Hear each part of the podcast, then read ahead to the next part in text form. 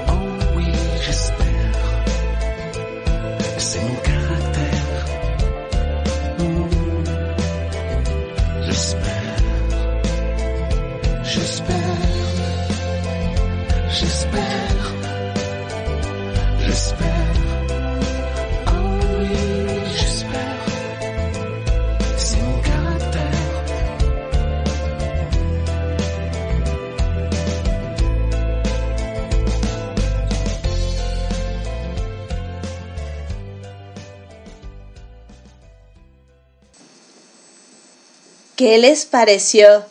¿Qué tal esta sorpresa?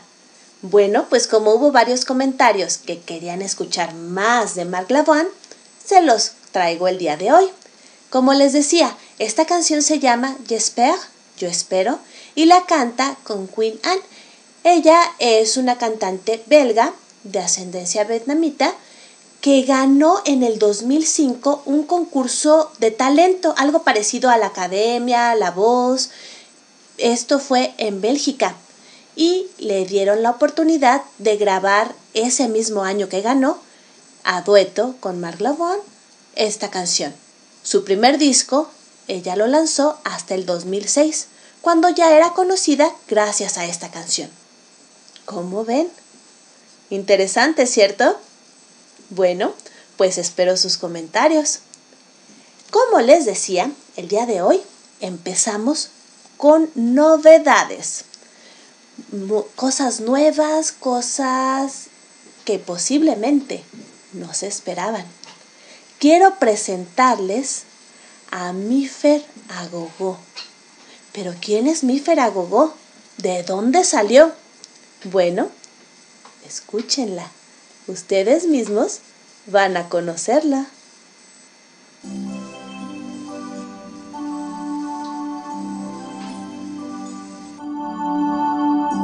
Continuamos en De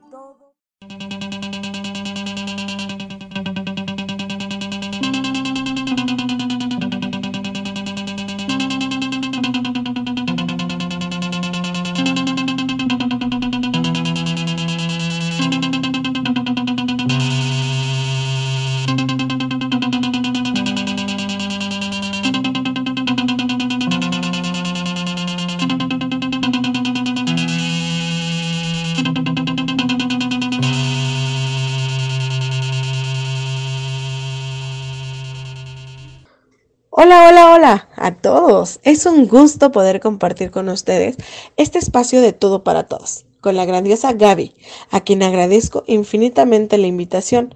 Y bueno, me presento. Mi nombre es Miferagobo y dirijo actualmente un podcast llamado De Construcción, en compañía de Héctor Ostara que viernes a viernes presentamos temas de interés mm, actuales y donde nuestra anfitriona y otros más colegas nos acompañan para poder deconstruir de manera interactiva.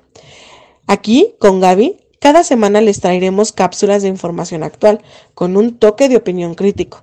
Nos gustaría invitarlos a esta pequeña sección que nos otorga nuestra conductora Gabriela Ladrón de Guevara y esperamos que les gusten, pues la intención es romper con esta cotidianeidad y disfrutar de todo para todos. Los esperamos en el próximo programa con el tema La influencia de las redes en pandemia. Esa será nuestra cápsula. Les envío un fuerte abrazo infinito a todas las personas que estén pasando por un mal momento a consecuencia de esta pandemia. Esperamos que pronto termine y que podamos estar cerca de ustedes. Muchísimas gracias. Regresamos contigo, Gaby. Muchísimas gracias, Mifer. Bueno, como han escuchado, a partir de hoy tendremos las cápsulas de Mifer Agogó, que déjenme decirles, es una de las personas que más trabaja en la Ciudad de México para alcanzar la inclusión.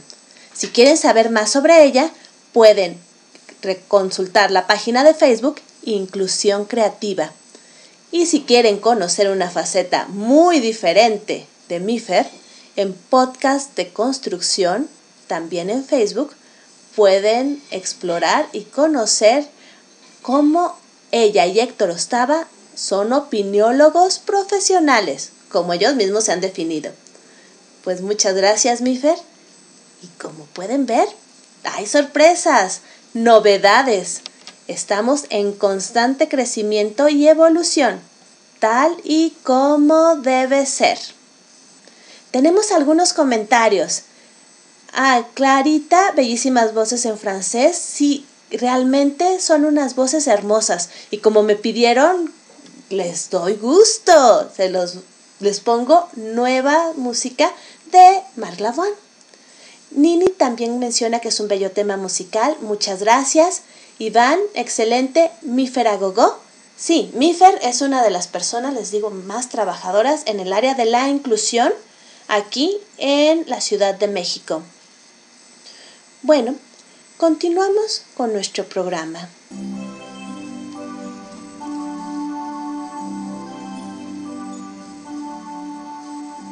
Continuamos en De Todo para Todos, donde tu voz se escucha. Aquí, en Radio Alfa Omega, con su anfitriona, Gabriela Ladrón de Guevara.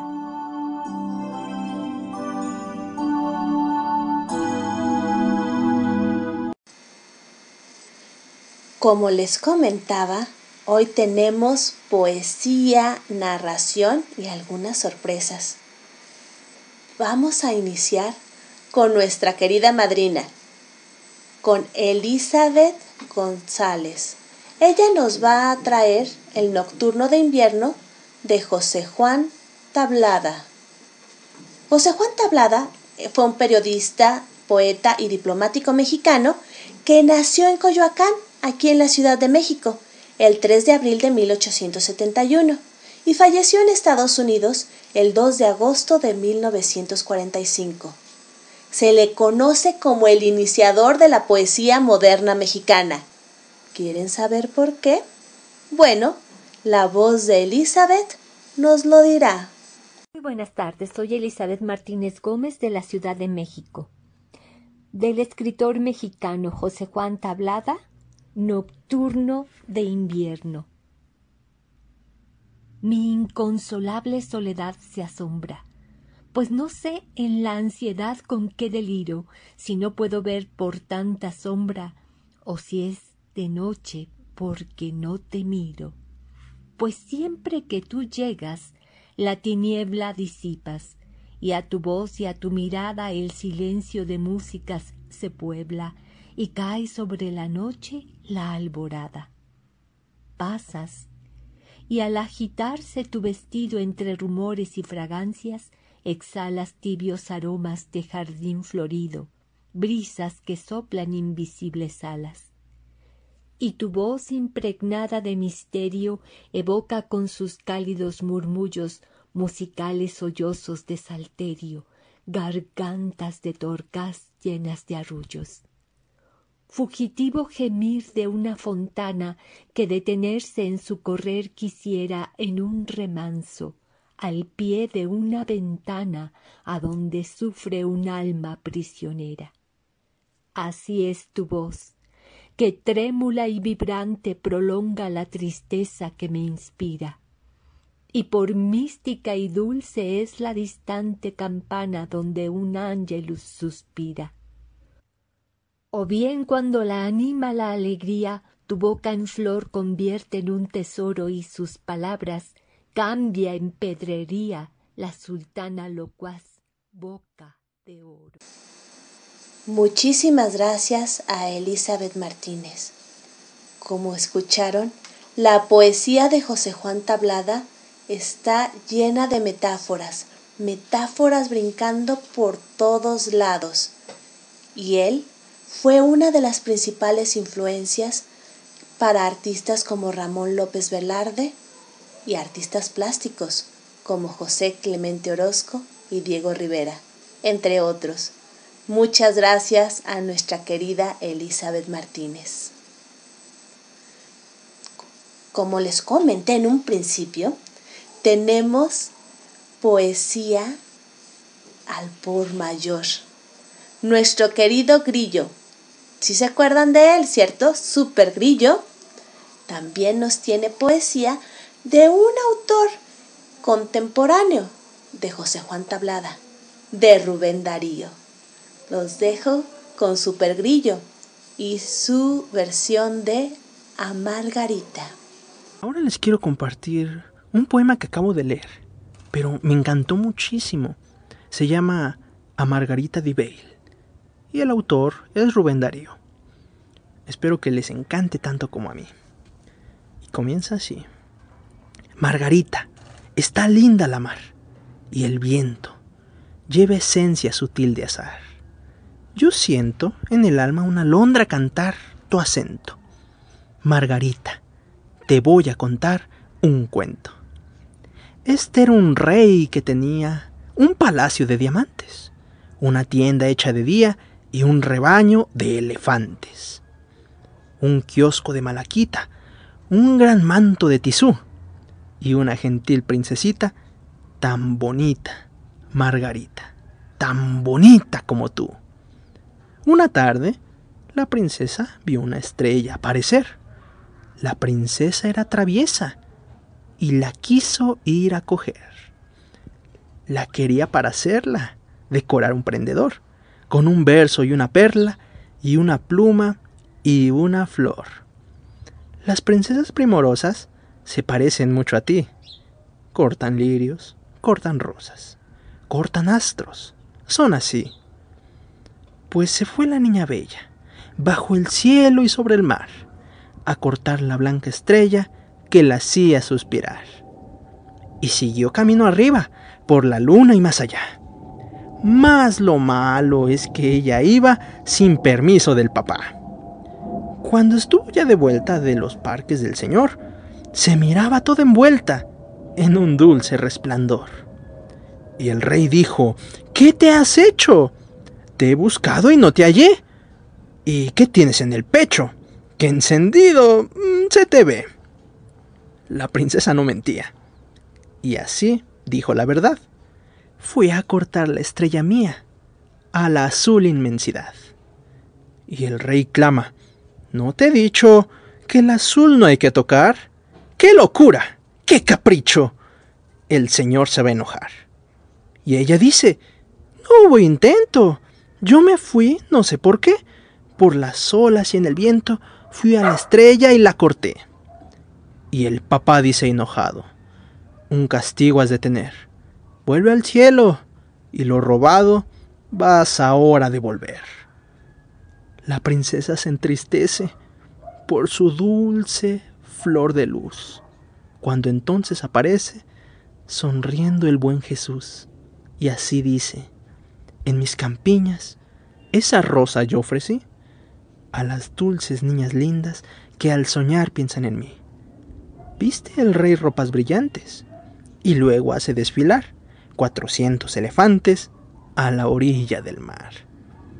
La princesita está bella, pues ya tiene el prendedor, en que lucen con la estrella verso, perla, pluma y flor. Margarita, Está linda la mar y el viento lleva esencia sutil de azar tu aliento.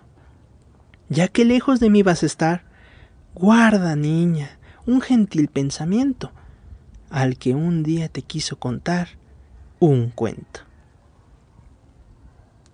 Espero lo hayan disfrutado. Muchísimas gracias.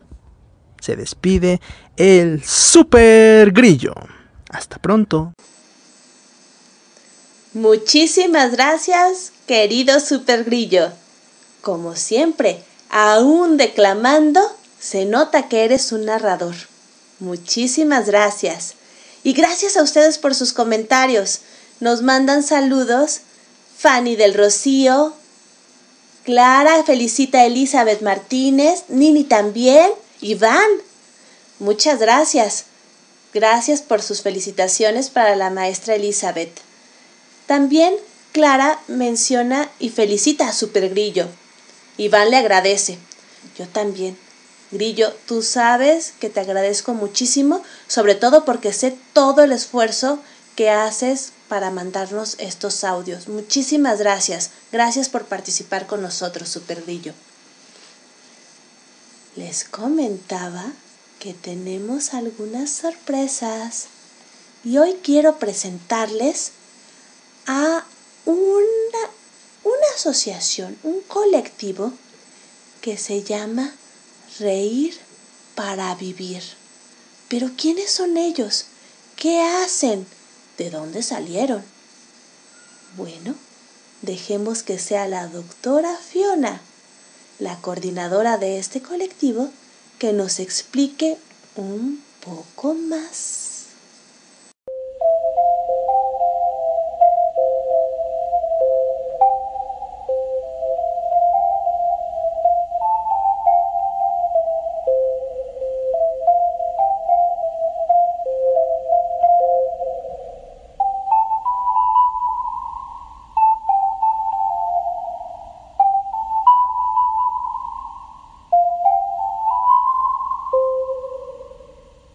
Hola, soy la doctora Fiona de Reír para Vivir. Somos un voluntariado sin fines de lucro en el que nuestra misión es brindar alegría a través del buen humor, la risa y la fantasía. Y nuestro lema es, quien ayuda a reír, ayuda a vivir. Reír para Vivir te invita a tomar el taller de tanatología con el tema duelo y pérdida será el próximo 13 de marzo a las 19 horas. Aportación 50 pesitos. Lo recaudado será para Me acerco a tu sueño. Informes al 55 32 30 39 87 y 55 40 23 63 26. Ayúdanos a ayudar es para pequeños que están muy delicados de salud en fase terminal. Muchas gracias. Muchas gracias, doctora Fiona. Gracias por compartir con nosotros un poco de reír para vivir. En próximas emisiones conoceremos más de este voluntariado y entonces sabremos un poco más de sus integrantes. No se lo pierdan.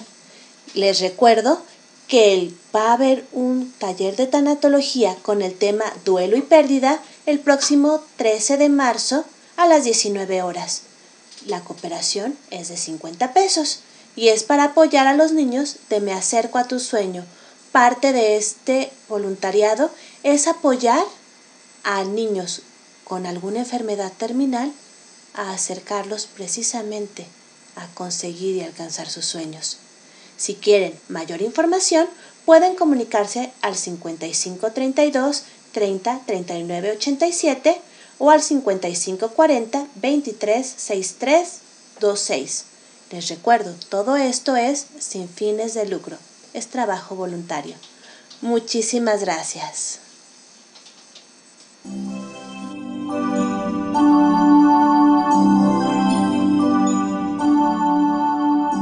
Continuamos en De Todo para Todos, donde tu voz se escucha.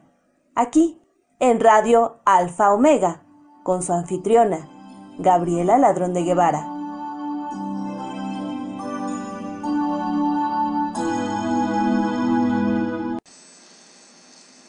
Muchas gracias por sus comentarios. Felicitan al Super Grillo, Clara, Iván y Nini también Miriam, que nos recuerda Miriam que ella recitaba ese poema en su escuela. También Fernando García nos dice que era uno de sus poemas favoritos para declamar. Les recuerdo que las entradas musicales corren precisamente a cargo de Fernando García, quien recordó este poema. Iván también felicita a Super Grillo, Nini, y bueno, Iván también nos dice que muchas gracias a la doctora Fiona. Continuamos entonces. Además de nuestros conocidos y queridos Elizabeth Martínez y Super Grillo, tenemos a una poeta española que nos engalana por primera vez. Ella es María José Castellón. Ella es de España y nos va a compartir el día de hoy a mi padre, un poema de su autoría. Hola, queridos amigos y amigas, soy María José Castejón Trigo de Zaragoza, España. Soy licenciada en Física Atómica y Nuclear, diplomada en Cinematografía, en Historia de la Ciencia y en Teología, con cuatro cursos de Bellas Artes, 20 exposiciones de pintura, he dirigido un corto, soy embajadora de la paz y premio Latin Music Award a la personalidad cultural del año en España. Les voy a leer un poema de mi novela El manantial del ciervo, dedicado a mi padre. Me persigue la muerte tras las sábanas. Tras envolverme en tu regazo, ilumina mi rostro tu reflejo. Tras el espejo de tu conducta, me llena de vida la sonrisa con que me recibes. Devolveré al despertarme tu sonrisa para que dé la sensación de que todo transcurre en calma. A mi padre, muchas gracias. Muchísimas gracias María José Castejón por este poema a mi padre. Y gracias también a sus comentarios. María Luisa Pember, que nos está oyendo, muchas gracias. Felicita a Grillo, al Super Grillo, y también dice que ese poema la transportó a su primaria, a su vida como estudiante de primaria. Creo que a varios. María Virginia de León también manda saludos. Cielo felicita también. Y eh, Clara nos está preguntando cómo ingresar el 13 de marzo con la doctora Fiona. Eh, repito los números de contacto para comunicarse con ella. Son 55 32 30 39 87 y 55 40 23 63 26. En la República Mexicana se marcan directamente los números. Fuera de la República Mexicana, la clave helada ponen al principio 52 y marcan el teléfono completo. Pues muchas gracias. Gracias por todos sus comentarios que los veo muy activos. Bueno, entonces, antes de nuestro invitado tremendamente sorprendente, volvamos con un poco de música de querido Marc Lavoie.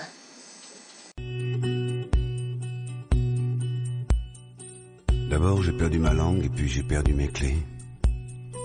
Ensuite j'ai perdu le nord, la tête, un soir d'été. J'ai perdu mon adresse et puis j'ai perdu mon âme. J'ai perdu mon chemin.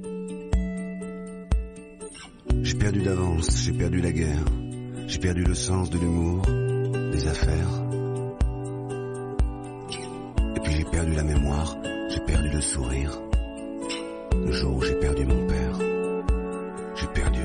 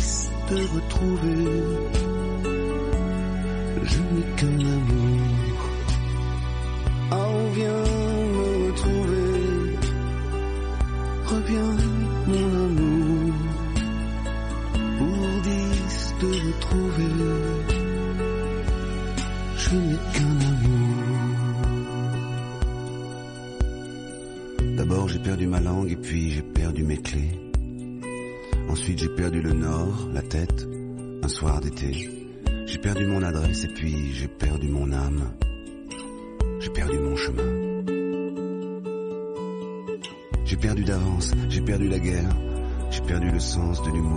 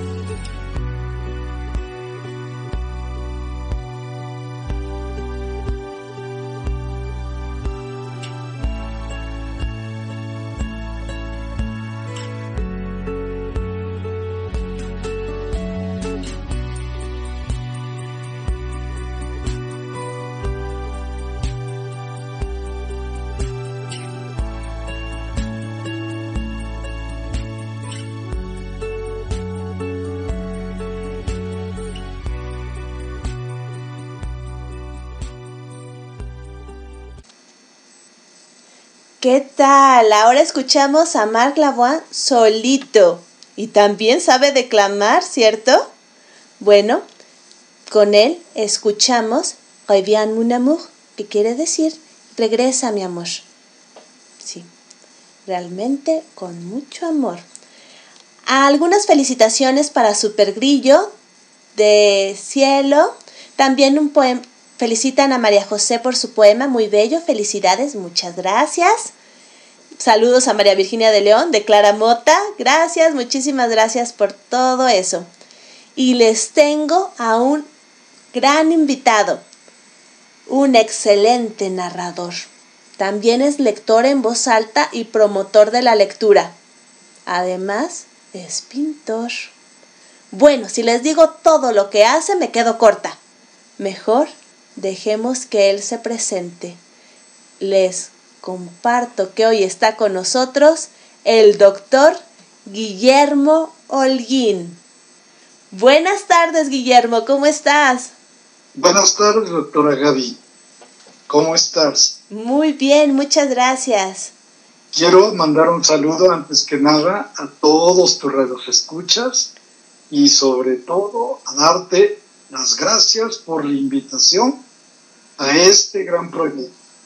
Al contrario, si yo soy la agradecida que estás aquí compartiendo con nosotros.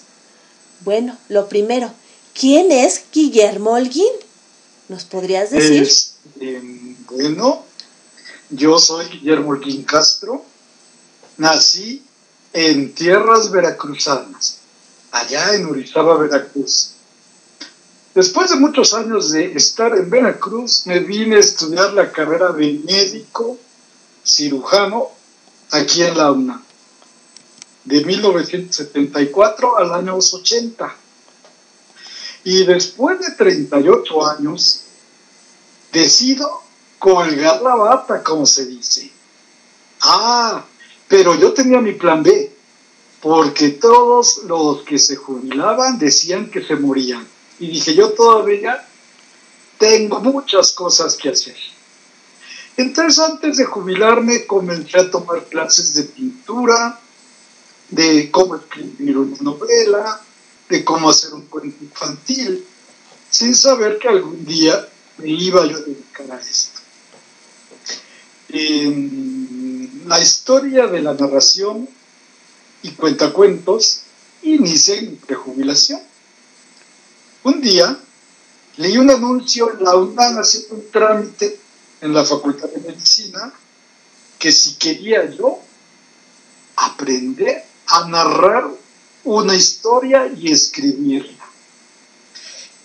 El director del taller se llamaba Carlos Camaleón, le mando un saludo, y cuando llego a su taller descubro que son puros jóvenes. Y me siento un poco incómoda porque, aparte de su juventud, el taller era de cómo escribir novela negra, acerca de Drácula, acerca de vampiros. Y entonces yo quería yo escribir un cuento de la historia de mi familia. Muy dulce, muy light, muy, muy, muy tranquila. Y entonces dije, aquí ya no encajo, pero ya había yo pagado el taller y me tuve que quedar. Cuando mm, nos piden un texto para finalizar el taller, que duró como seis meses, todo el mundo llega con sus novelas de terror, historias negras y de vampiros, y yo llego con mi cuento de historias familiares. Me sentí incómodo, pero poco a poco comencé a convencer a los compañeros y todo el mundo estaba muy a gusto. El editor, que era el director del taller, comienza a tallerear mi cuento y los demás alumnos les sigue gustando. Él me sugiere que busque un editor, lo busco, revisa mi texto y lo autoriza para que lo registre. Y el curso incluía el trámite de cómo registrar una novela, un texto, que es bastante complejo, pero también fue una parte de una experiencia muy agradable. Y este, bueno, acabo de escribir esa novela y es una historia dedicada a mi familia. Y la titulé Entre lluvias y estrellas. Pues qué fortuna que gracias a una casualidad y solamente por un trámite tenemos precisamente este regalo de tus narraciones y de tus cuentos. Me imagino que ya ustedes quedaron como yo, con curiosidad. ¿Y de qué trata este cuento? Y si Bueno. nos lo narras, Puedo hacer un pequeño resumen acerca del texto porque se imaginan, fueron seis meses de trabajo, pero lo hice un resumen a la entrevista, un- un texto muy corto que se llama Entre lluvias y estrellas, de mi autoría. Ya, a dormir, se oía la voz fuerte de mamá, pero no podíamos parar de reír. ¿Se pueden imaginar a nueve niños haciendo travesuras? Y eso era todos los días. En casa éramos diez personas, nueve hermanos y mi madre. ¿Se imaginan la diversión que teníamos? Nos divertíamos haciendo concursos de quién reía más. En esas épocas en Orizaba llovía casi a diario. Una diversión era oír la música caer en los tejados rojos de barro. Mi cama estaba frente a una ventana y cuando dejaba de llover, se observaba el cielo lleno de estrellas. Era muy divertido verlas y descubrir sus misterios. Siempre titilaban. Y yo estaba seguro que era a mí al que me enviaban los mensajes. Mi madre me decía, fíjate esa estrella, la más grande y brillante. Esa me la regaló a tu abuela Cecilia. Pero además, soy dueña de muchas estrellas. Y tengo una para ti y para cada uno de tus hermanos. Yo siempre insistía, ¿cuál era mi estrella? Y ella me decía, espérate, que ya llegará. A tus hermanos les he regalado una y es su mayor tesoro porque los va a hacer fuertes, los va a acompañar siempre y será su mayor tesoro. Y estarán juntos toda la vida. Cuando murió tu padre, tú tenías tres años y tu hermana mayor 17. Y la más pequeñita 17 días de nacimiento. Los veía tan pequeños y desprotegidos que recordé las palabras de tu abuela, que me dijo, siempre ten fuerza y saldrás adelante ante cualquier adversidad. Mi estrella, que se llama esperanza, algún día la heredaré.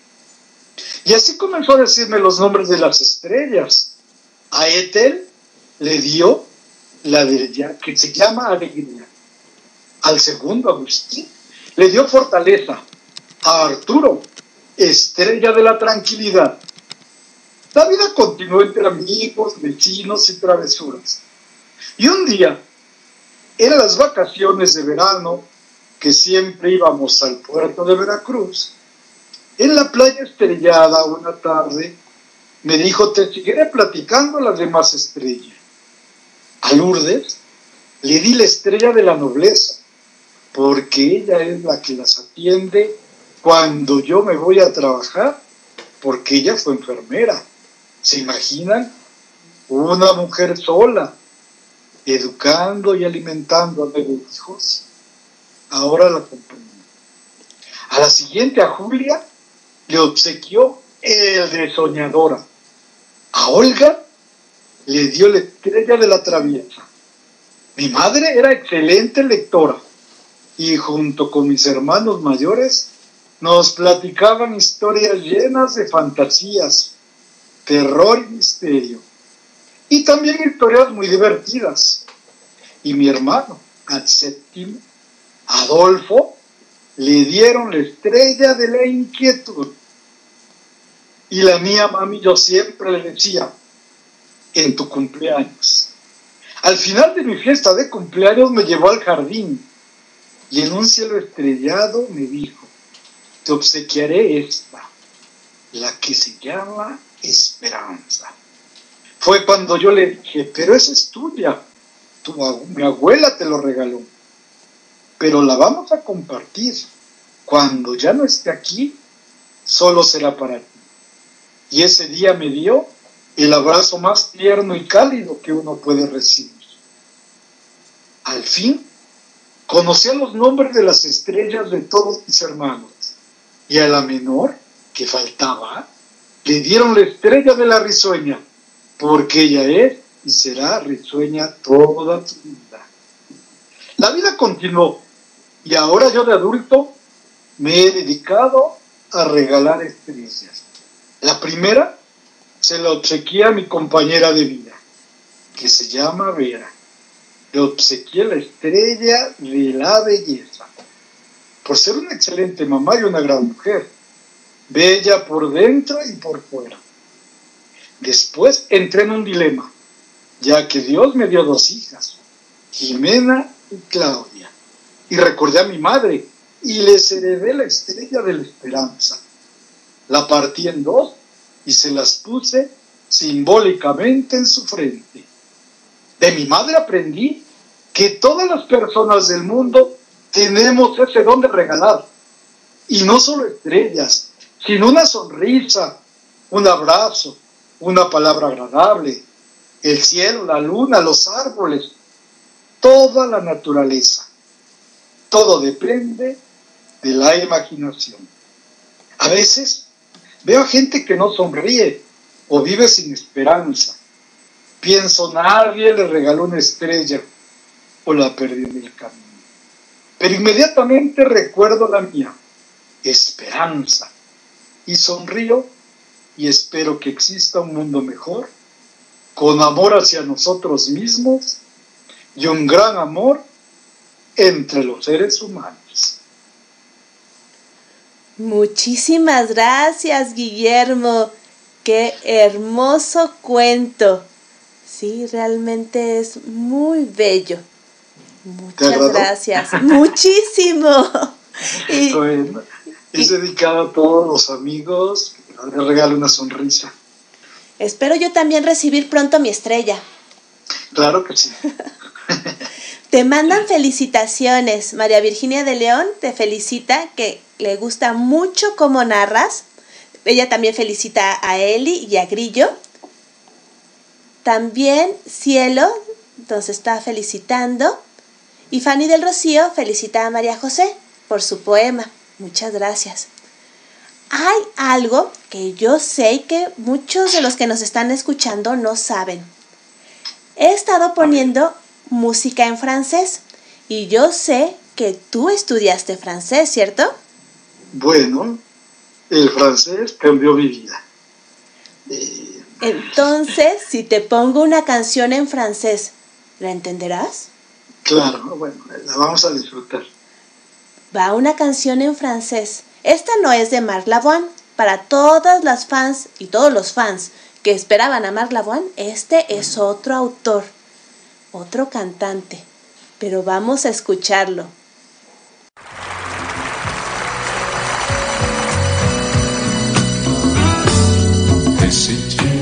N'existais pas, dis-moi pourquoi j'existerais Pour traîner dans un monde sans toi, sans espoir et sans regret. Et si tu n'existais pas, j'essaierais d'inventer l'amour. Comme un peintre qui voit sous ses doigts naître les couleurs du jour et qui n'en revient pas. Si tu n'existais pas, dis-moi pour qui j'existerais. Des passants endormis dans mes bras que je n'aimerai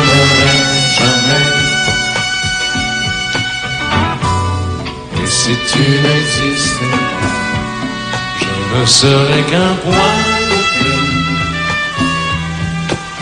dans ce monde qui vient et qui va. Je me sentirais perdu. J'aurais besoin de toi.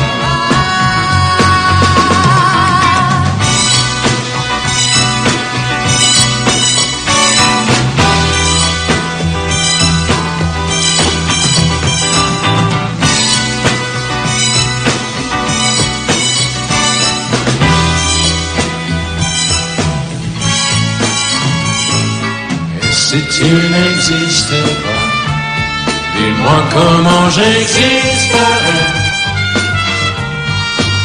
Je pourrais faire semblant d'être moi, mais je ne serais pas vrai. Et si tu n'existais pas, je crois que je l'aurais trouvé.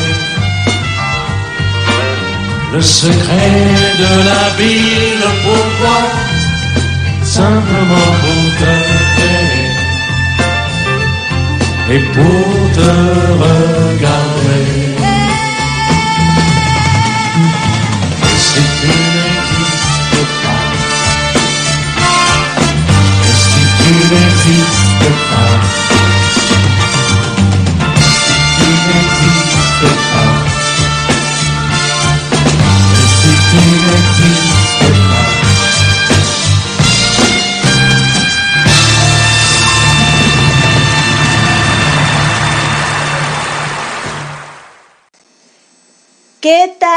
canción, Guillermo? Qué bárbara, Gaby. Qué gran regalo me diste. Qué recuerdos. Pla- Esa canción fue la canción de que tuvimos de novios Vera y yo. Sí. Te voy a platicar un poquito. Yo cuando iba a terminar la carrera de medicina, me pidieron mucha traducción de artículos médicos en francés. Y entonces dije, bueno, voy a tomar curso para no estar errado. Y vengo un día en la tarde, me inscribo en la Alianza Francesa del San Ángel y, oh, sorpresa, llego. Yo siempre creo que el destino existe ¿eh? y siempre me ha dado muchos, pues muchas estrellas. Porque ese día cancelan mi curso. Pero me dicen, existe el otro curso que de principiantes que comienza en una hora. Y entonces llego y comienza el curso. Y junto a mí se sienta una chica muy linda que resulta que era Vera.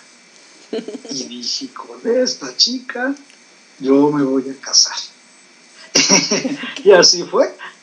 Comenzamos a salir, yo como al, fin veracruzano, muy aventado, le invité ese día a un café, aceptó, seguimos saliendo y al poco tiempo nos hicimos novios.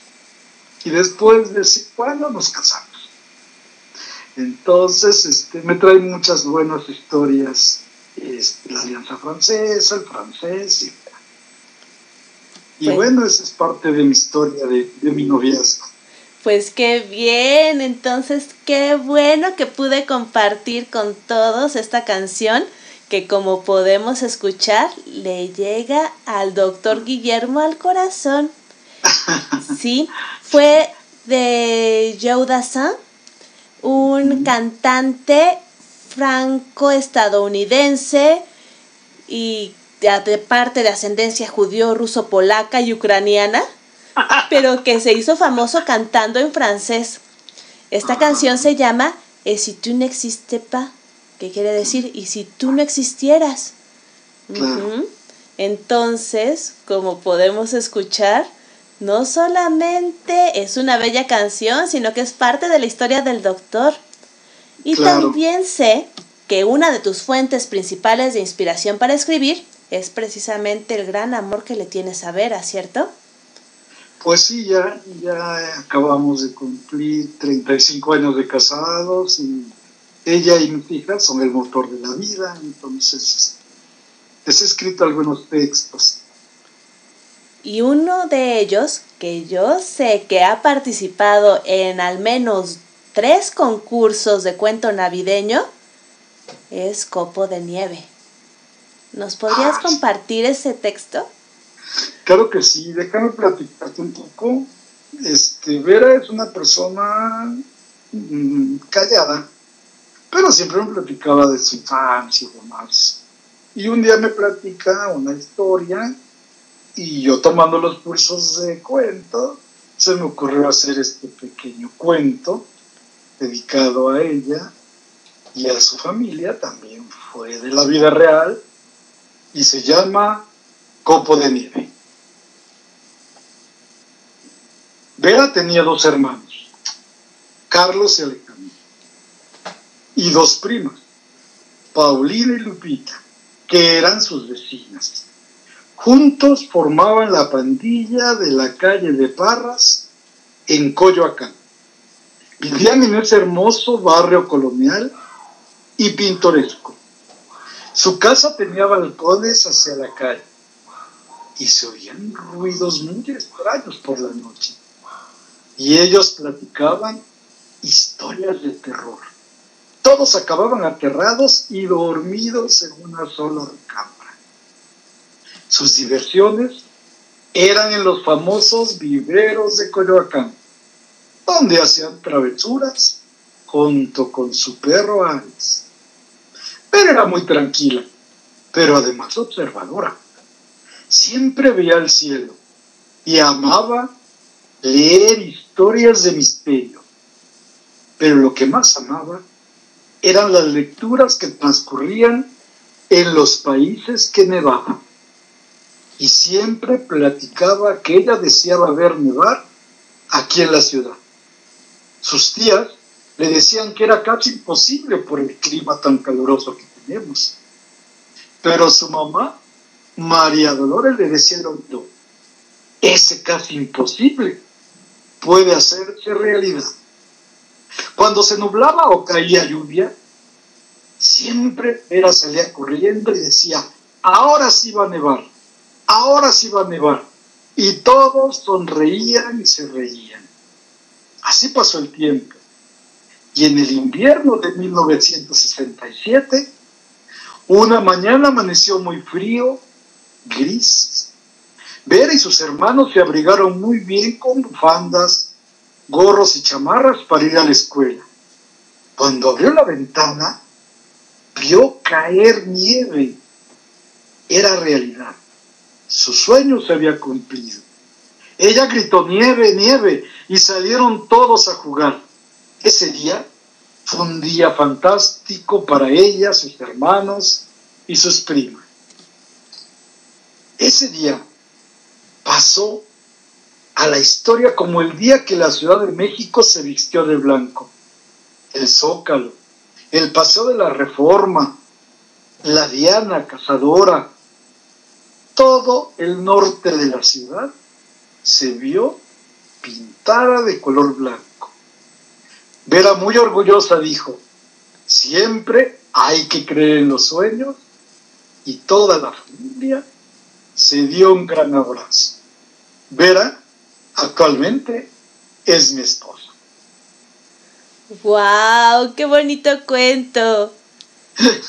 y les presumo que ha estado, el año pasado estuvo en menciones al menos en tres concursos de cuento navideño, de narración, para Y que bueno, vean. Te quiero comentar algo que esto nadie lo sabe. Tres o cuatro narradores, cuatro narradores me han pedido de que si ellos lo pueden narrar y yo les he dicho que con todo gusto.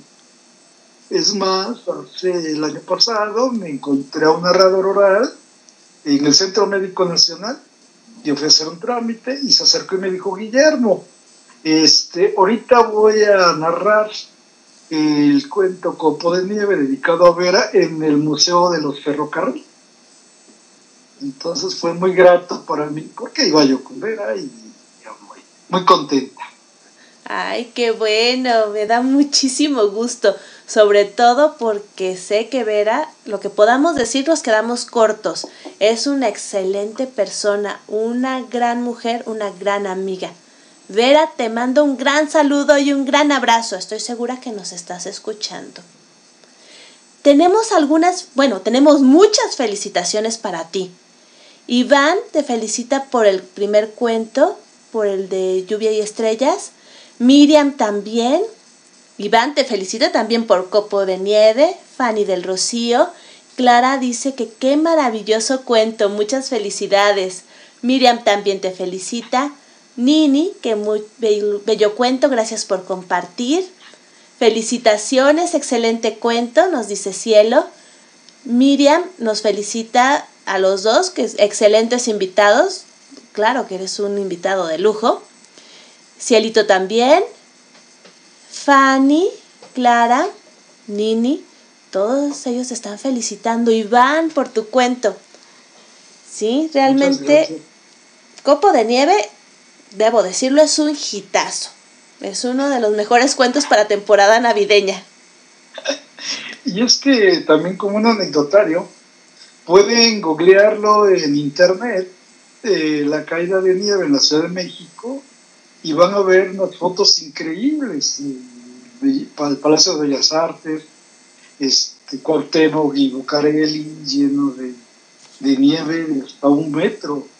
Y aquí en Coyoacán llegó a ser hasta 60, 70 centímetros de altura la nieve. Entonces fue algo, algo increíble.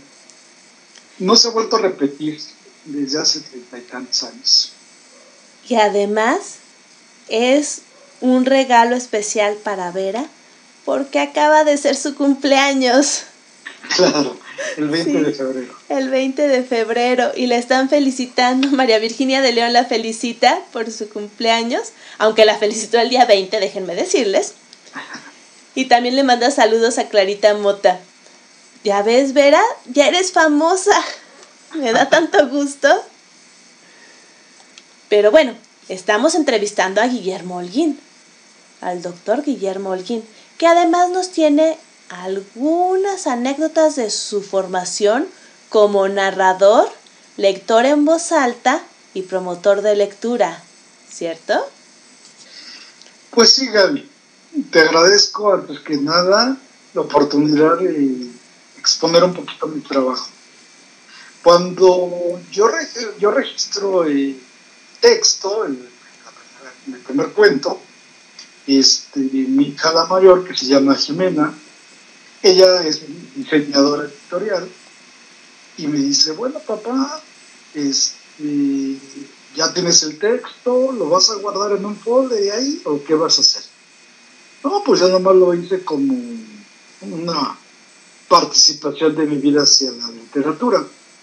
Dice, no, hay un curso de abuelos lectores y cuentacuentos aquí en la UNA.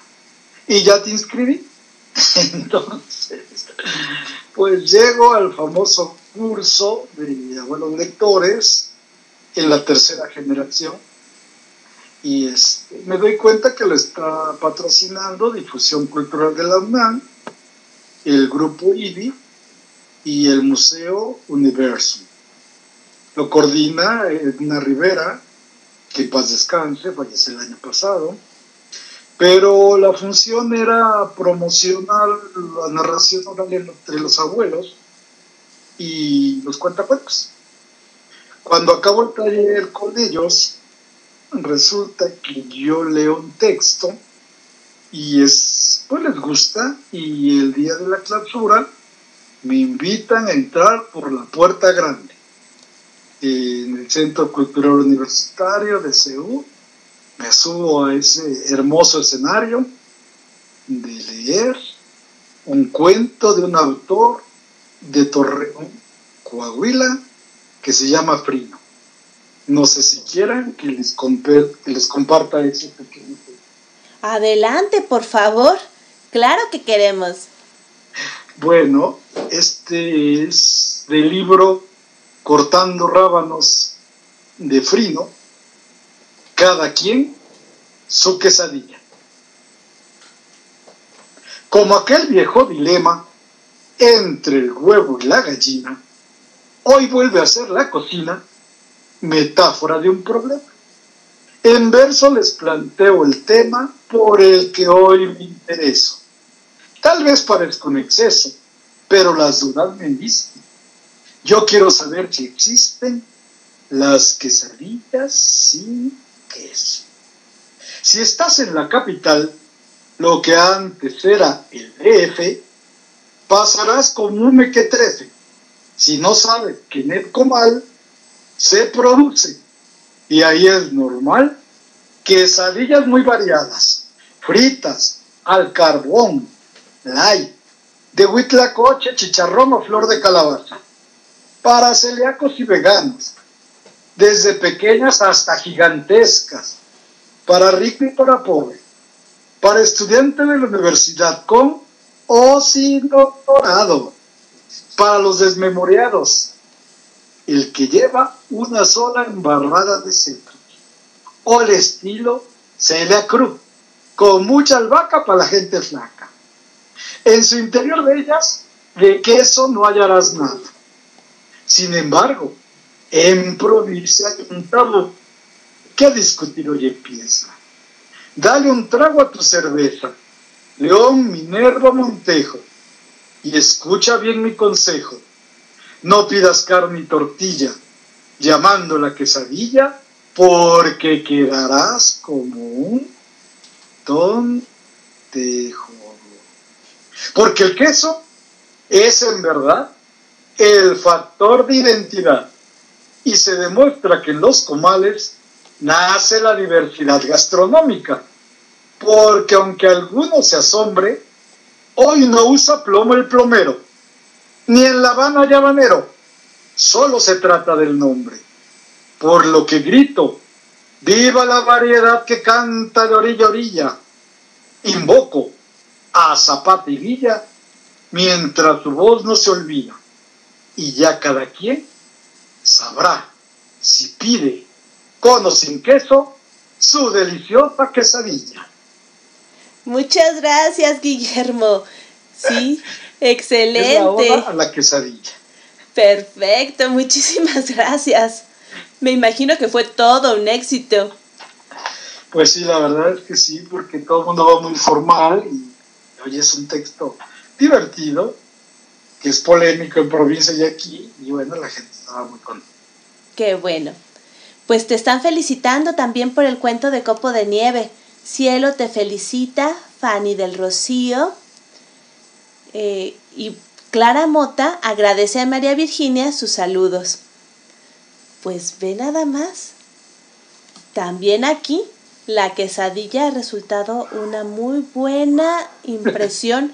Iván nos dice que ya hasta hambre le dio. ¿Cómo ves? Y eso que acaba de comer, nos comenta. Entonces, ¿Tendrá doctorado? también a los doctores nos da hambre y hambre de quesadilla, como dicen. Ujú. Y más en CEU. sí. Iván te felicita. Excelente la oda a la quesadilla. Mira nada más. Si la pueden encontrar en el libro Cortando Rábanos de Trino. Perfecto.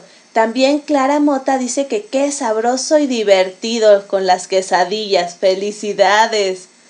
Sí, realmente nos abriste el apetito. Pero bueno, no eres nada más escritor, narrador, lector en voz alta, promotor de lectura, sino que empezaste tu vida profesional como médico. Me imagino que tienes una cantidad de anécdotas de la medicina como para escribir cinco libros o más. Sí, yo creo que es un proyecto que tengo porque tengo apuntados muchas anécdotas que me ocurrieron durante mis 38 años de ser médico. Y bueno, anécdotas desde muy simpáticas, muy, muy, muy cortitas, muy largas, este, a veces trágicas, pero yo siempre trato de sacar la parte divertida a las cosas. No me gustan así como que las tragedias, siempre trato de estar sonriendo y compartir eso, ¿no? Una, una sonrisa, porque ya para tristezas, pues el mundo estamos muy complicados. No, Este, una de las sí, sí, adelante. anécdotas muy simpáticas que me ocurrió un día es de que estaba yo trabajando con mi asistente médico y nos llega un chico de unos 10 años y nos dice que viene a hacerse su examen visual. Y bueno, le, da las indicaciones y le decimos que se tape un ojo eh, y yo me pongo a terminar el trabajo administrativo en la computadora, comienzo a escribir notas y demás, pero oyendo que la enfermera decía, y a ver, dime qué letra es esta, y yo decía, no, pues que la B, la C, la D, vamos a la derecha, a la izquierda y demás. Y, de repente le dice, tápate el otro ojo. Yo no volteé.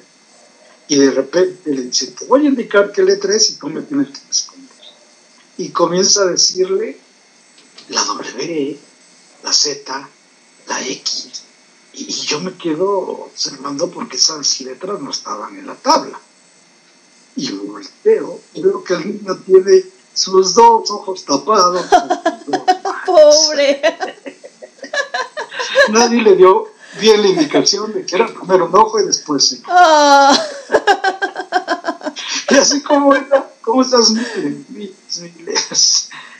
sí. Tengo un cuento acerca de una anécdota que nos ocurrió cuando éramos estudiantes en el hospital de Instituto Nacional de Pediatría, antes era el imán, que está enfrente a Perisur. Ujú, sí. Y nos ocurrió, y es un cuento muy cortito, no sé si quieran que se los comparta. Claro que queremos, por supuesto. Bueno, este le titulé El elevador.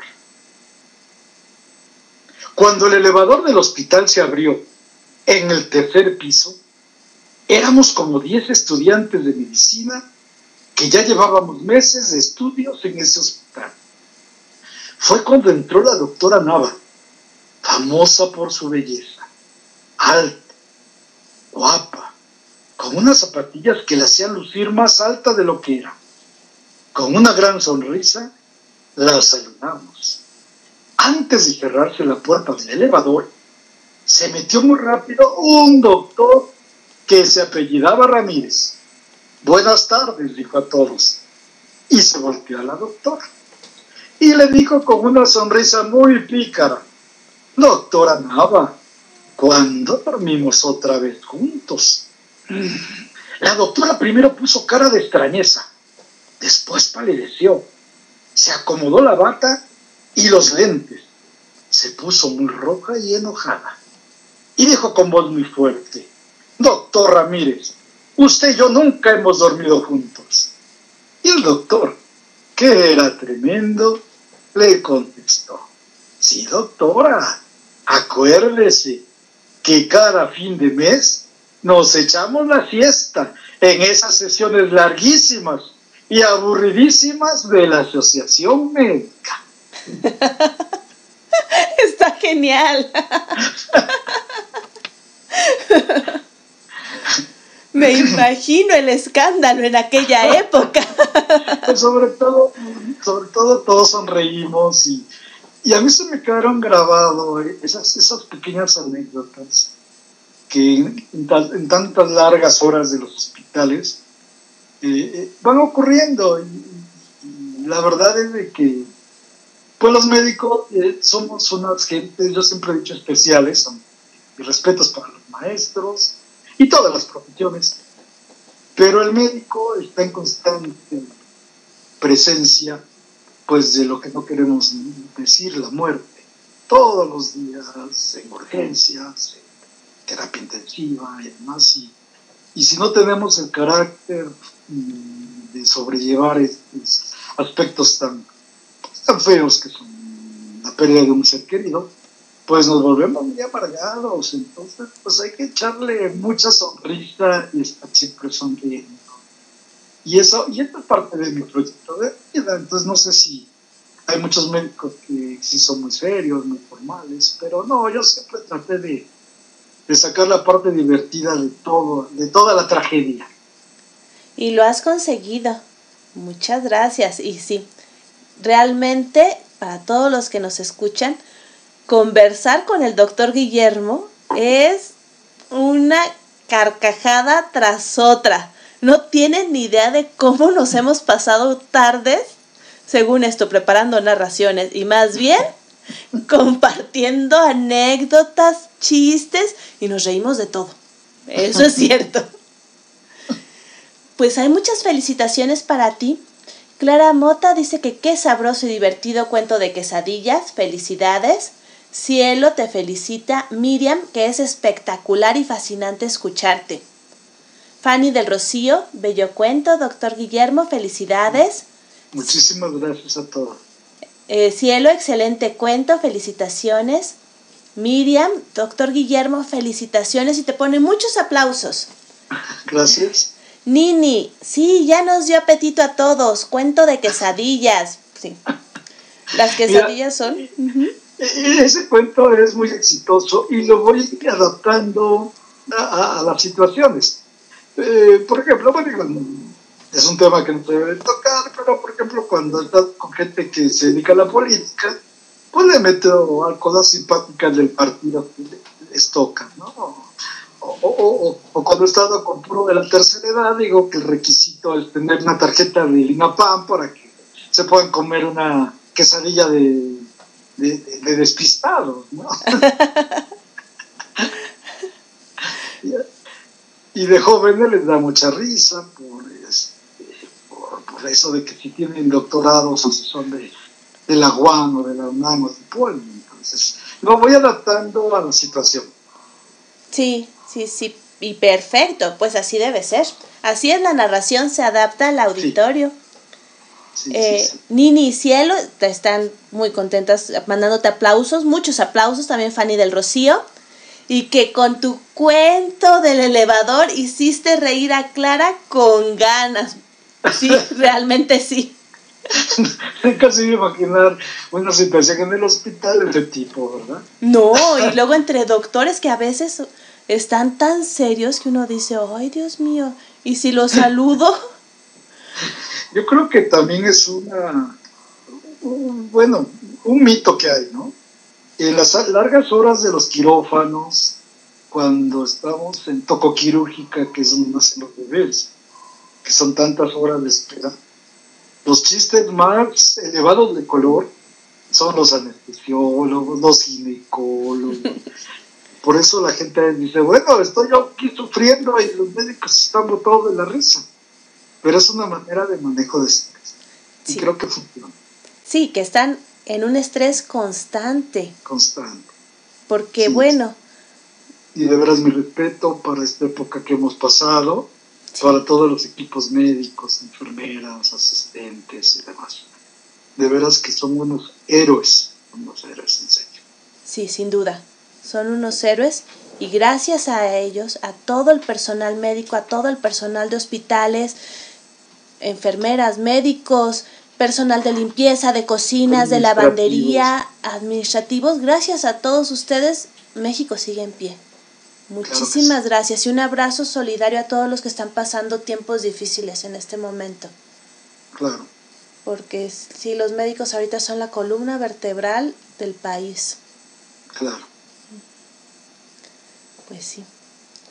Qué bueno, Guillermo, que has querido acompañarnos el día de hoy. Sí, Más, La verdad es que fue muy grato platicar contigo. no, y más comentarios, tus quesadillas, siguen saliendo comentarios de las quesadillas, que qué ricas nos dice cielo. Nini, que muy Por divertido. ejemplo, Ajá. en el cuento original, lo de Celia Cruz no está, pero se me ocurrió oír la canción de para la gente flaca. Claro. Está divertido. Sí, de eso se trata precisamente la adaptación. Claro, ¿verdad? Nini Este, también. Gaby, tengo otro pequeño texto que Claro. elegí para compartirlo ahorita que estamos todavía en el mes del amor. Ah, perfecto. Es un texto muy pequeño, de un minuto, no sé si quieres que te lo platique. Claro que quiero, quiero que nos compartas todos tus textos. Bueno, no nos No, da tiempo. No, porque, porque también este, me gusta narrar de otros, otros, narradores, pero los míos los introduzco como parte, de- como parte del chavo. Adelante entonces con ese cuento Y- de amor. Y estando en el mes de febrero, el mes del amor y la amistad, este, escribí este pequeño texto que se llama 14 de febrero. Hoy es 13 de febrero, un día antes de los festejos del Día del Amor y la Amistad. Te escribo porque estoy seguro que mañana tienes ya compromiso. Cuando te conocí, Caperucita, solo quería enamorarte para probar tu deliciosa carne. Pero al tratarte y platicar contigo de tantos temas cotidianos, me enamoré de ti y descubrí que bajo ese disfraz frívolo y hermoso que es tu capa roja, existe una mujer luchadora, gran pastelera, valiente, brillante, hermosa. Tienes tantas cualidades que me es difícil decírtelas todas. Estoy casi seguro que tus familiares y en especial tu abuela se opondrá a nuestro amor. Quiero que me des otra oportunidad para que nos tratemos. He cambiado mucho. Te pido una segunda oportunidad. Estoy en terapia de rehabilitación y me convertí en vegano y budista. Piénsalo bien. Te amo. Me mandas por mensaje un WhatsApp y nos vemos en la cafetería, allá, en Bosques de las Lomas. Te quiere Lobito Feliz. Ah, muy bien. Bravo. Ese también me ha gustado mucho. Sí, sí. Del lobito feliz. Mm, muy bien. Pues como pueden escuchar, el doctor Guillermo Holguín tiene cuentos de todo tipo. Y, y aparte, como narrador, como narrador de cuentos de otras personas, es fabuloso. Deberían escucharlo narrar El conejo y el coyote. Pero quizás en alguna otra ocasión. Será una muy buena sorpresa para otro programa. Claro. Porque hoy estamos con pura producción del doctor Guillermo. sí, Sí. comentan que muy divertido el cuento del elevador y la doctora, Nini. Sí, ha gustado. Sí, gustó y también Clara que encan- le encantó el de 14 de febrero. Muchas felicidades.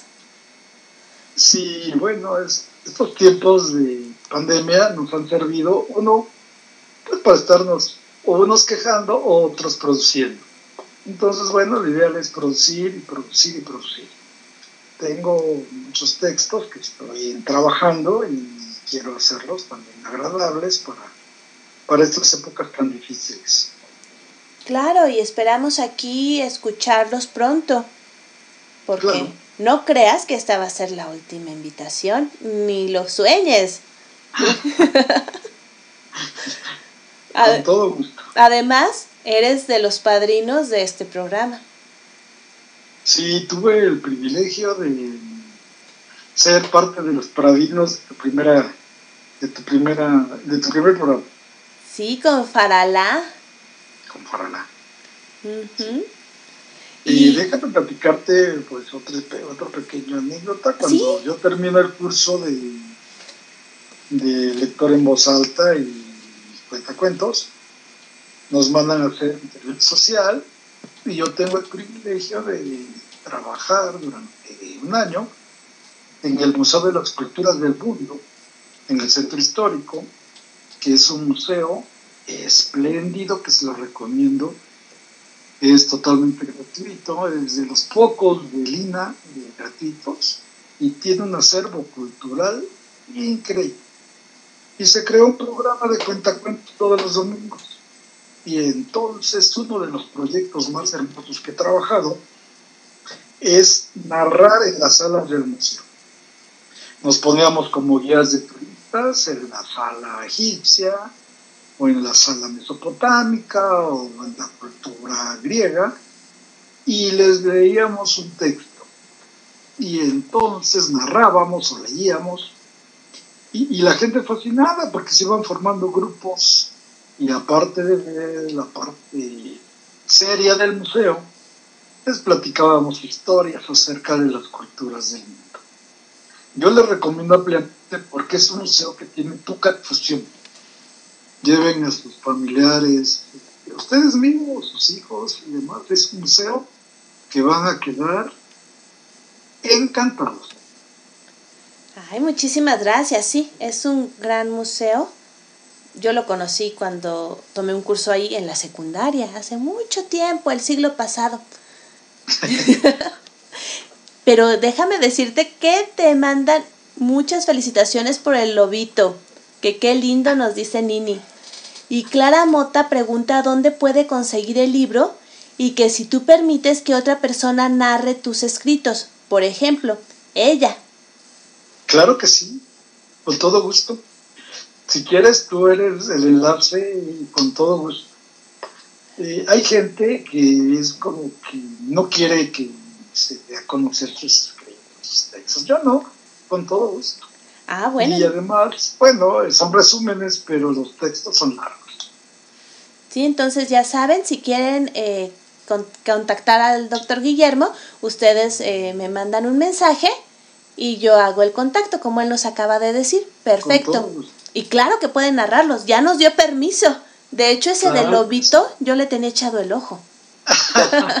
Bueno, apártalo. Sí, ese ya está apartado. Haz el depósito en este momento y con todo gusto te lo aparto. Ah, bueno. Eh, Miriam dice que buenísimos, felicitaciones, que todos los cuentos que has compartido son fabulosos, fantásticos y te manda muchos aplausos. Cielo, que le gustó el de 14 de febrero, felicidades. que todos son hermosos, también nos comenta Cielo.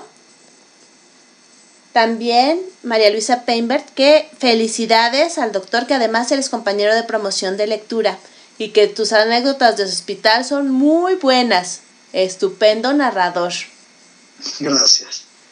Sí, pues ya eres famoso con tus narraciones y estoy segura de que van a ser todavía más famosas estas narraciones al compartirlas con la voz de algunos otros Claro sí, cuentacuentos. Muchas gracias, qué generoso, como dices, no cualquiera. La verdad es de que en todas las profesiones la gente es un poquito egoísta. Y en medicina igual, muchos médicos no te dejan enseñarte técnicas especiales o trucos que han aprendido en la vida. Pero no, yo, yo cuando tuve estudiante les compartí todos mis, mis pocos conocimientos. No, muchos, muchos. Con decirles, les platico, que hasta por WhatsApp y con foto me ha dado diagnóstico el doctor. ¿Cómo ven? Pero no lo digas, si no se va a saturar mi red. bueno, y hablando de eso, ¿dónde pueden seguirte para ver tus narraciones? Bueno, este, pues estoy aquí en Facebook como Guillermo Ordín Castro, con mi nombre Guillermo Ordín Castro, y este, pues también tengo, bueno, pero no, eso sería más bien para cuestiones de mi otro hobby, que no hemos tocado ese tema, de la pintura. Pero puedes platicarnos un poco de eso. Eh, bueno, si tenemos tiempo. Sigue Ya adelante. ves que yo tomo la palabra y no la suelto. este, bueno, mi otra pasión, bueno, mi primera pasión desde jovencito. eh, pues yo en mi pueblo pequeño no había muchas actividades culturales y yo estaba yo ávido de conocer cosas de cultura y demás. Y me meto a tomar clases de pintura. Y desde pequeño, desde los 10, 12 años he pintado y toda la vida lo he hecho.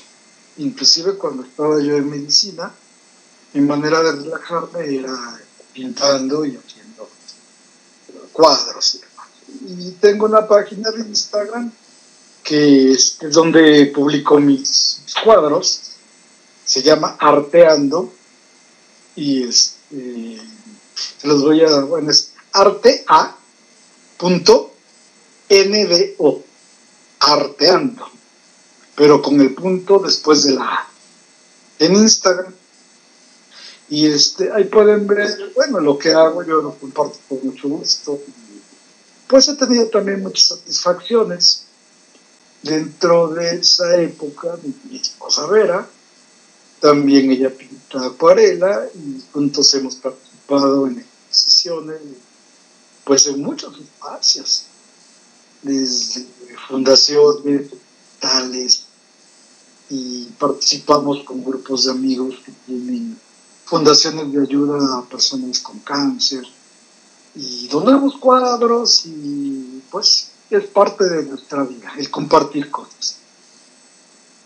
Ay, pues sí, yo me consta, son muy generosos los dos. Sí, muchas gracias. Y gracias, ya saben ahora ustedes que pueden seguir al doctor Guillermo en sus redes, tanto en su faceta como narrador, como en la faceta de pintor, que también, déjenme decirles, que es muy talentoso. Sí. Gracias, Gaby. Con decirles que yo tengo tres cuadros de él en mi casa. Precio especial.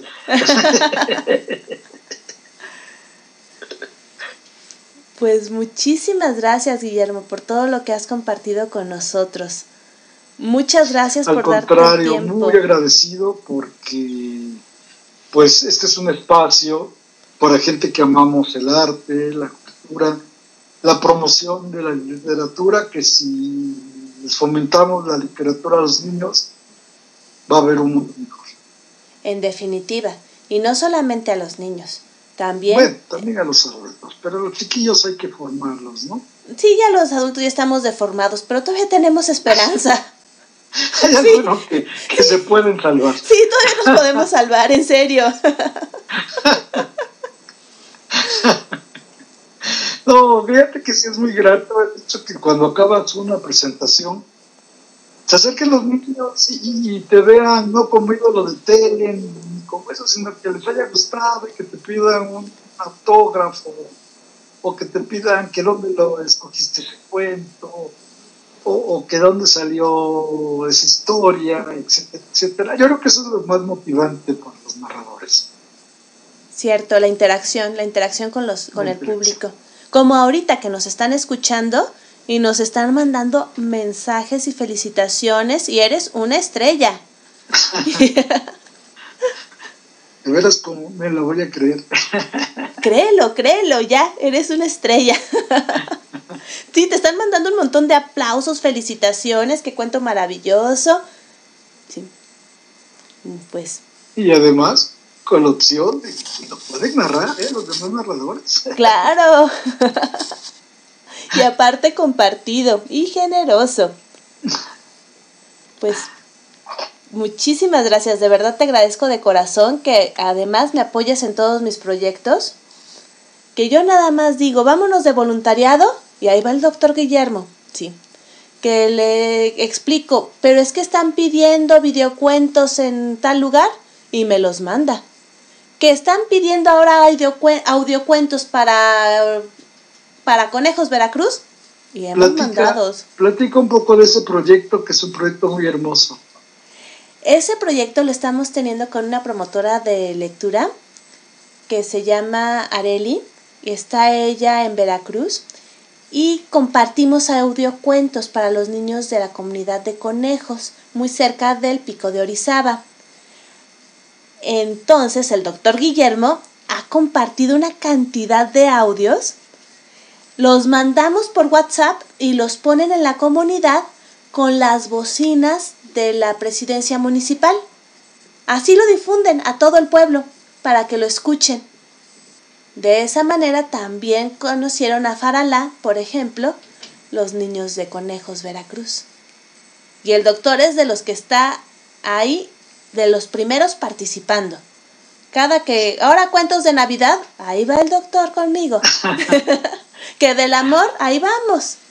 Que, ahora- que ahora de No, pero a tu auditorio coméntales que tú eres la presidenta. Tú nos ganas.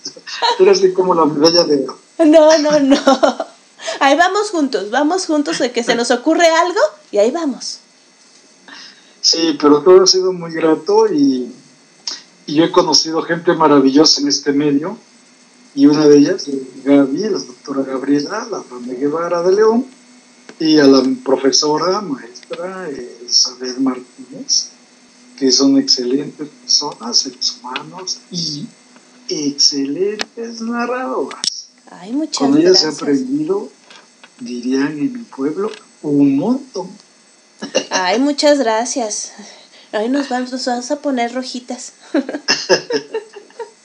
Nos comenta María Virginia de León que es muy agradable escucharnos. Muchas gracias. Nos escuchan Gracias. con amor realmente. Pues yo sé que todos estamos desconsolados, pero ha llegado el momento de despedir al doctor. Pero no se No. preocupen, regresará. Al contrario, como decimos siempre, es un hasta luego. Exactamente. Y bueno, antes de que digan que yo también soy doctora en medicina, porque el doctor me dice, doctora Gabriela, eh, soy doctora, sí, pero en educación. Así que no, Bueno, no, es- no es lo mismo, no es lo mismo.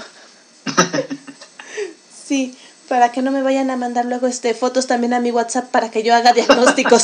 No, eso se lo dejo al doctor Guillermo. eso es muy bueno.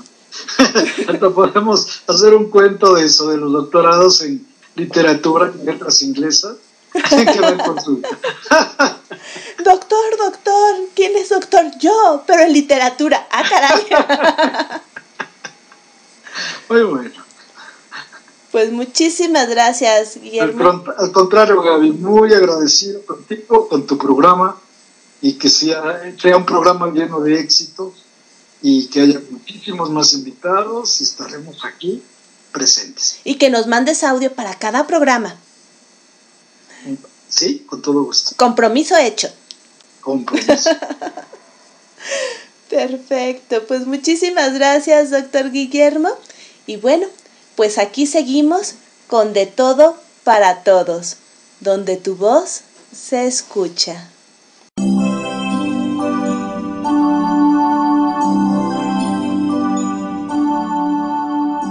Continuamos en De Todo para Todos, donde tu voz se escucha. Aquí, en Radio Alfa Omega, con su anfitriona, Gabriela Ladrón de Guevara.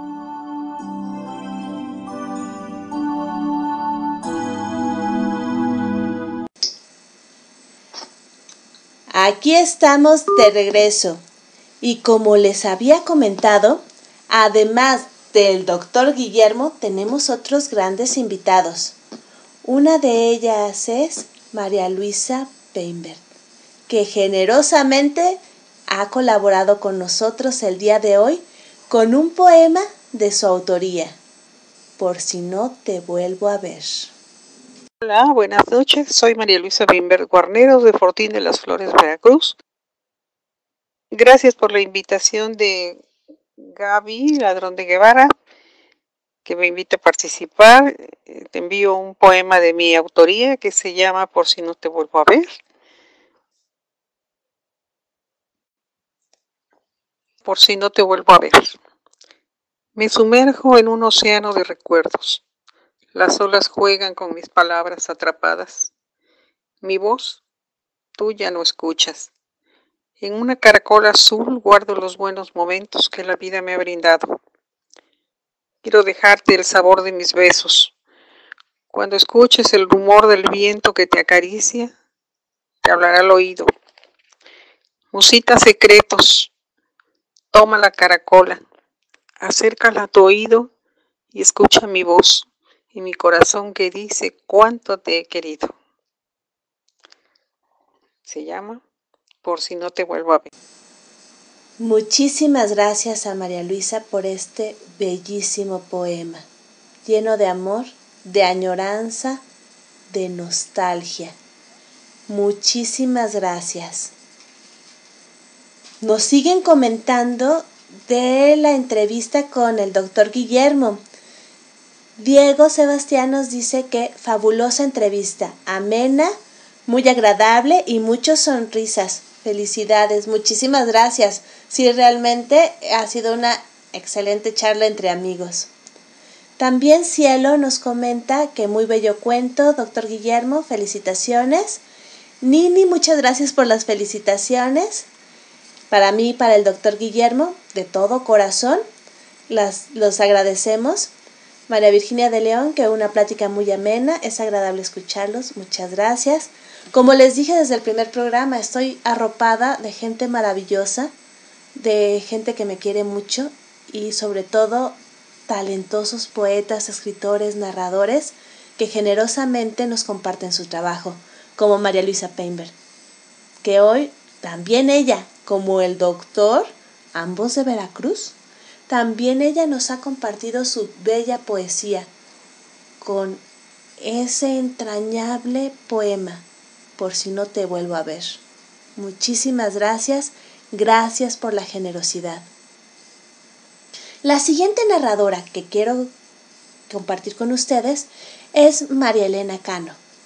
Ella es la coordinadora del grupo Bululúes de narradores orales que tiene gran presencia aquí en la Ciudad de México, específicamente en mi colonia, en mi barrio, en Santa María la Ribera.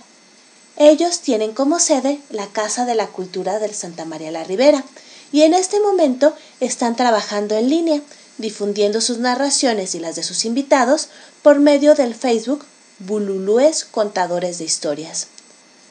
María Elena Cano va a compartir con nosotros un cuento de su autoría, Pequeños Seres.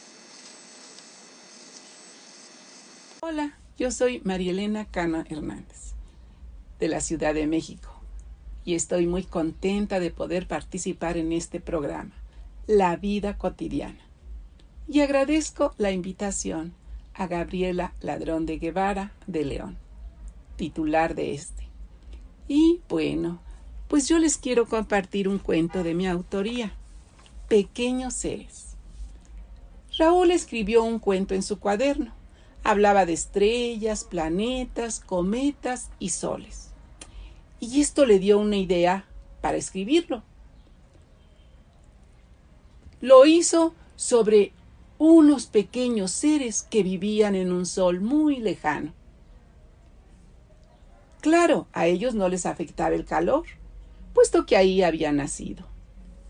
Al día siguiente, al levantarse, fue a abrir su cuaderno. Y de él salieron hombrecitos muy, muy pequeños. Quedó paralizado por la sorpresa, cosa que aprovecharon aquellos seres amarillos y brillantes para abrazarlo. Él aún sin moverse sintió un suave calor, como cuando la mañana estaba muy fría y salía el sol. Se paraba a disfrutarlo y poco a poco un delicioso calorcito calentaba su cuerpo. Al reaccionar y salir de su asombro, sonrió a los pequeños y suavemente los quitó de sus piernas, las cuales rodeaban con sus brazos. Ellos correspondieron a su sonrisa y le dieron las gracias porque con su fantasía había tendido un puente que les permitió llegar hasta ahí, para tener un nuevo hogar. Venían del sol. Este empezó a tener gran cantidad de energía. Aumentó el calor y las explosiones fueron cada vez más intensas. Ya no era posible vivir ahí. Viajaron por el universo durante mucho tiempo hasta llegar al mundo que creó era perfecto para vivir en él. Y cada noche disfrutaban de la lluvia de estrellas que la iluminaban. Raúl nunca supo cómo logró aquel milagro. Guardó celosamente aquel cuaderno donde vivían aquellos seres en un mundo de fantasía. Así por generaciones heredaron los hijos mayores aquel secreto y cuidaron siempre de aquel pequeño planeta. Bueno, pues este fue Pequeños Seres. Muchísimas gracias a María Elena Cano. Yo sé que en este momento su salud no es muy buena, pero le mando un gran abrazo, un abrazo a María Elena, mis deseos de pronta recuperación y muchísimas gracias por compartir con nosotros tu narración, tu cuento, sobre todo algo tan personal de tu autoría, como es Pequeños Seres. Muchísimas gracias.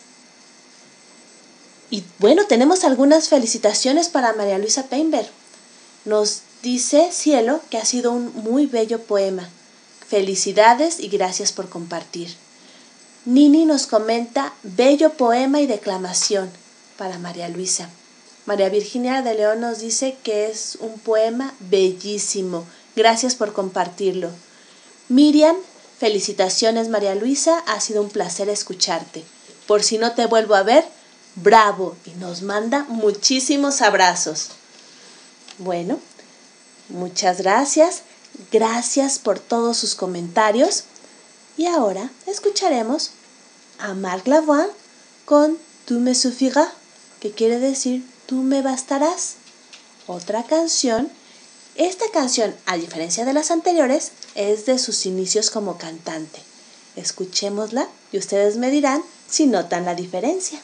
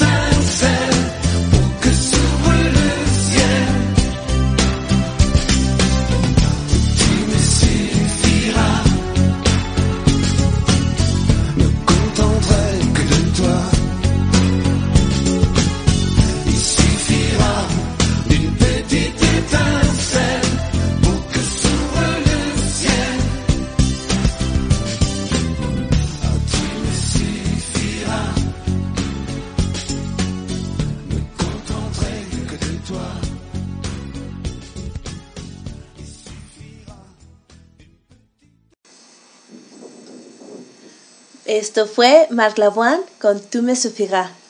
¿Sí notaron la diferencia de estilo entre sus primeras canciones y las colaboraciones a dúo con algunas otras artistas francesas? Sí, hay mucho cambio. También los cantantes evolucionan. Tenemos muchas felicitaciones para María Elena Cano. Nini nos dice, bellísimo cuento María Elena Cano, pronta recuperación. Lo mismo le deseo yo, que pronto esté otra vez muy trabajadora con bululúes.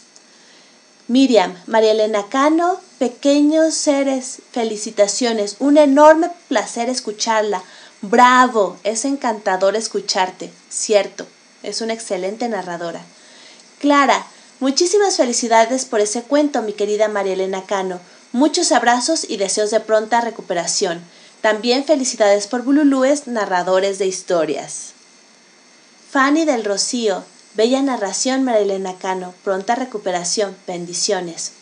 Cielo, hermoso cuento María Elena Cano, felicitaciones, te deseo pronta recuperación.